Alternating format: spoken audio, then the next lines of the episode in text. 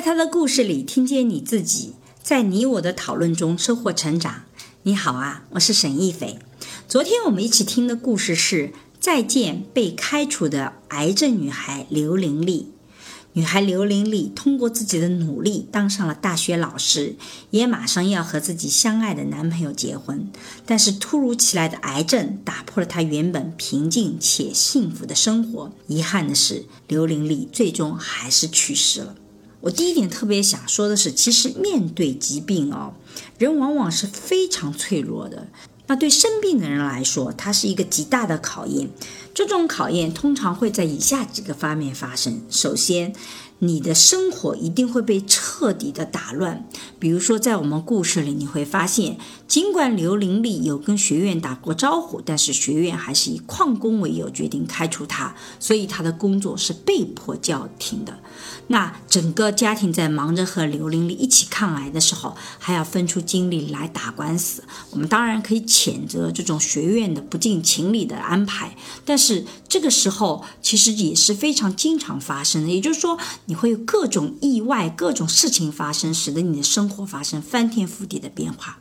那第二个，在感情方面也会面临这样的风波。刘玲丽凭借自己的努力，从大专生考上了大学老师，结果刚刚过去一年多，才刚刚过完三十岁的生日，她就有持续不断的低烧和头痛。而那个时候，她和男朋友其实打算结婚，两个人房子都买好了，但是由于被切身的痛苦日夜撕扯着的刘玲丽，当抱怨变成了常态，男朋友的安慰都变成了蜻蜓止水。所以她不止一次的告诉男朋友说：“你别说你懂，换了你试试看。”所以其实这种感情对长期的来讲也是会非常的有压力的。那第二个呢，你会发现对整个家庭来说都是非常沉重的经济负担。那在很长一段时间内，刘玲丽是没有收入的。抗癌治疗需要不少的费用，刘玲丽一家人在等待下一轮的化疗期间，就在医院附近酒店住下。为了省钱，一家人挤在一个大床房里面。而为了继续生计，刘玲丽的父母需要一边照顾她，一边起早贪黑的去批发市场进货，然后摆摊卖菜。其实，在全世界。因病致贫这个问题是非常普遍的，这不是中国独有的。但是任何一个社会想要去解决这个问题都非常艰难，因为生病的确是会使得你失去劳动力的同时，你的开销又大大增加。这个难题其实非常棘手的。那第三是身体和精神有双重的折磨。由于刘玲丽的身体抗药性特别强。化疗过后，你会发现他连脚趾甲都是黑的，不能吃不能喝，闻着饭的味道都犯恶心。而陪妈妈去批发市场时，刘玲丽被不知情的大妈问一句：“怎么这么年轻就坐轮椅啊？”刘玲丽回家后就情绪失控了，然后因为出现肠阻梗，刘玲丽不得不接受造瘘手术，从造瘘口中排泄啊。因为这个其实手术如果有家里有生病人就知道了，其实是一个非常失去尊严的一个一个手术，因为会使得你好像自己的。这个小便和尿尿你都控制不了，你都在另外一个器官里，而且会非常的臭。所以像这种对整个个体的打击是非常大的，会让他觉得非常的羞耻。所以后来病友群里刘玲丽的发言也很少了，整个人完全不乐观，怎么劝都没有用。所以我觉得从这些细节中哦，每个人都能感受到病人的脆弱和痛苦，这是面对疾病它一定会发生的。所以这几年来，我们反复去强调社会支持的重要。性就是希望能够从社会支持的角度去解决这些问题，但是社会支持再好，这些问题依然会发生。全世界还没有任何一个社会能完全把这个问题解决了，所以我有的时候经常是报以深深的同情。有的时候我们真的是很难做什么。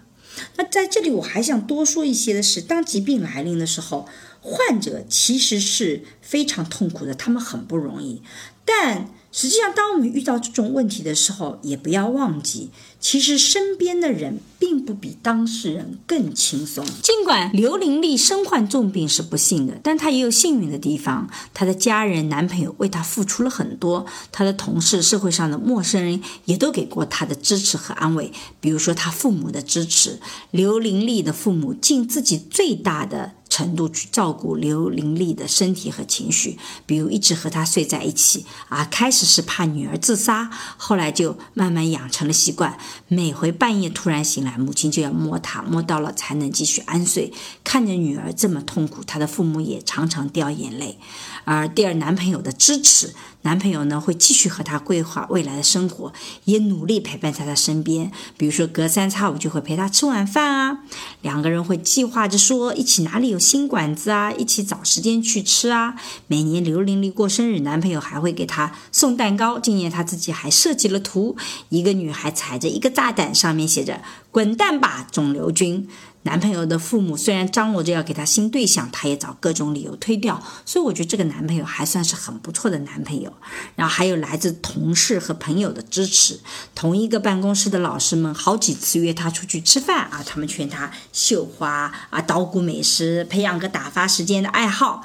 那同学们知道了以后呢，也派代表去慰问，而且同学还在微信群里凑了三万块钱给到他。那还有一些来自陌生病友的支。支持刘玲丽加了一个癌症患者群，群友来自四面八方，他们互相鼓励，互相分享。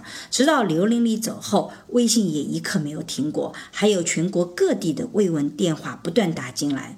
所以我一直觉得，不单身边的人要体谅病人，其实病人也需要反过来。体谅身边的人，身边的人为了帮助他活下去，真的做了非常非常多的努力。可是，当我们如果不欣赏这些努力，或者我们想要逃避别人的努力所带来的压力的时候，这些好的事情也就变成了非常糟糕的事情。所以，我是特别希望刘玲丽能在那一刻看到更好的这个世界，能够更好的看。这个一切的事情，所以我在这几年一直在强调，人和人之间的链接是非常非常重要的。你会发现，当我们追求幸福的时候，那些链接是给我们幸福的；可是当我们遇到危机的时候，这些链接也是给到我们支持的。我们一个人在非常健康的时候，你会发现一个人生活一点问题都没有，你吃饱穿暖啊，就都很好。可是你遇到一些突发的事情的时候，遇到一些。困难的时候，你就会发现那些链接就会发生作用。在今天的社会，其实没有一个人能独立生存的，我们依然是需要这些链接的。你可以不结婚，你可以一个人单身，但是你其实是需要走出去建立这些链接。这也是对于抵御风险的一些堡垒机制。我们在活着的时候，要特别庆幸我们能健康的活着。人在脆弱的关头会更清晰的意识到这一点，而我们在健康的。时候，恰恰需要去做一些多的链接，能够让我们既体会幸福，也能够对这个最后的这些风险有抵御的机制。那最后遗憾的是，刘玲丽还是离开了人世啊！每一次像这样的故事，我觉得都会给我们带来同样的感受哦。虽然是老生常谈。但是这样的故事一直在提醒我们，怎么去好好的珍惜生命，好好珍惜身边的人。那如果你曾经看到或者听到过一些抗癌成功的故事，欢迎写在评论里，让更多人看到。我们一起传递积极的能量与善意。好了，这就是我对于再见被开除的癌症女孩刘玲丽这期故事的想法。如果你有什么想说的，欢迎在音频下方和我互动。